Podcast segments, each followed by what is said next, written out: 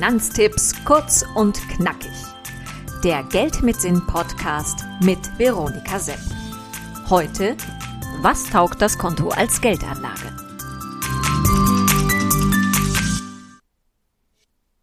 Über zwei Millionen Euro liegen auf deutschen Konten herum. Eine unglaubliche Menge an Geld. Warum das Konto keine gute Anlage darstellt, klären wir heute.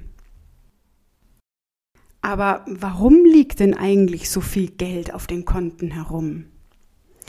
Naja, zum einen, weil es sehr praktisch ist. Man muss sich ja nicht die Mühe machen, sich zu überlegen, was gäbe es denn für Anlagemöglichkeiten. Zum anderen, es ist auch immer verfügbar. Es könnte ja sein, dass man äh, sich irgendwas demnächst leisten möchte oder man etwas braucht.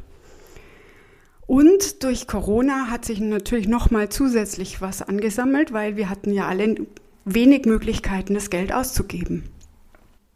Natürlich, einen Notgroschen dafür, wenn die Waschmaschine den Geist aufgibt oder ähnliches, sollte man tatsächlich immer haben. Eine Faustregel besagt, das sollten so zwei bis drei Monatsgehälter sein. Manche Personen, zum Beispiel ich, brauchen ein bisschen mehr auf der hohen Kante. Einfach um sich sicher zu fühlen oder auch reich oder einfach das Gefühl zu haben, sich jederzeit etwas leisten zu können. Wenn man Geld auf dem Konto liegen hat, dann sollte man vier Punkte berücksichtigen.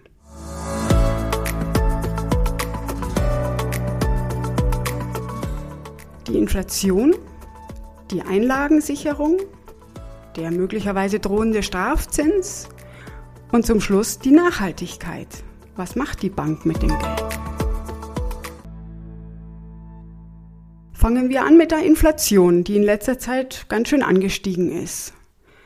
Daran sieht man dann auch, wie das Geld immer weniger wert wird. Also kann man sich gut mal durchrechnen, wenn ich 5000 Euro auf dem Konto liegen habe, die Inflation bei 2% liegt, möglicherweise schon höher, mit dem Geld, das mir da verloren geht, kann ich eigentlich einen schönen Abend verbringen, essen gehen oder ähnliches machen. Insofern keine gute Idee, das Geld auf dem Tagesgeldkonto zu parken.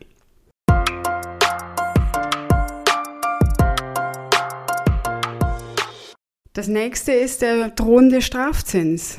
Banken haben immer weniger Möglichkeiten, Geld zu verdienen. Und sie müssen inzwischen einfach einen Strafzins verlangen für Leute, die mehr Geld auf dem Konto liegen haben. Manche Banken, bei denen setzt das inzwischen schon bei 10.000 Euro an. 0,5 Prozent Strafzins, dann noch die Inflation dazu.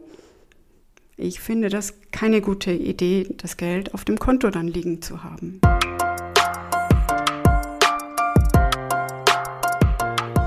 Weiterhin kommt dann die Einlagensicherung.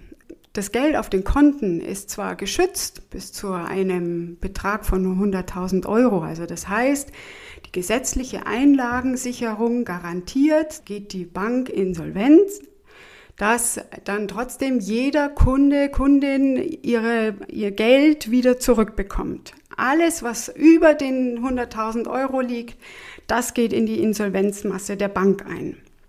Zu berücksichtigen ist, diese Einlagensicherung gilt nicht für Depots. Alle Wertpapiere, die in Depots eingelagert sind, sind Wertpapiere. Das wäre ja wirklich unfair, wenn andere Bankkunden für die Zockereien eines, einer Person dann gerade stehen müssten, um dem seine Verluste wieder gut zu machen.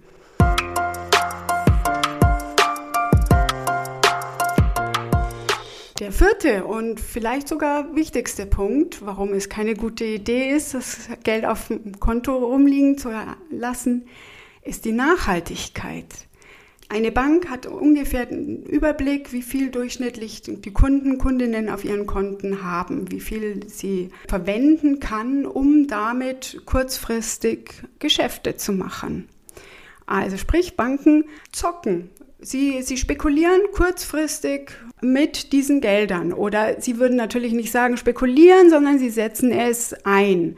Also zum einen aus dem Nachhaltigkeitsgesichtspunkt widerstrebt mir diese Kurzfristigkeit. Ja, ich will ja, dass Geld langfristig einem sinnvollen Zweck zugutekommt und nicht kurzfristig dann mal eingesetzt wird.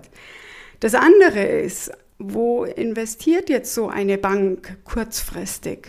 Und das sind halt oft aus nachhaltiger Sicht verwerfliche Dinge wie Rüstung, Atom, Kohle, fossile Energieträger, mit denen derzeit einfach immer noch gut Gewinne zu erwirtschaften sind.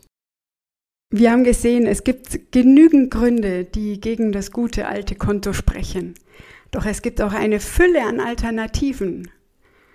Was es für Anlagemöglichkeiten gibt, wie sie funktionieren, wie man den Überblick gewinnt und auch behält, das gibt es in den nächsten Podcast-Folgen. Also einschalten, reinhören, investieren. Ich freue mich drauf.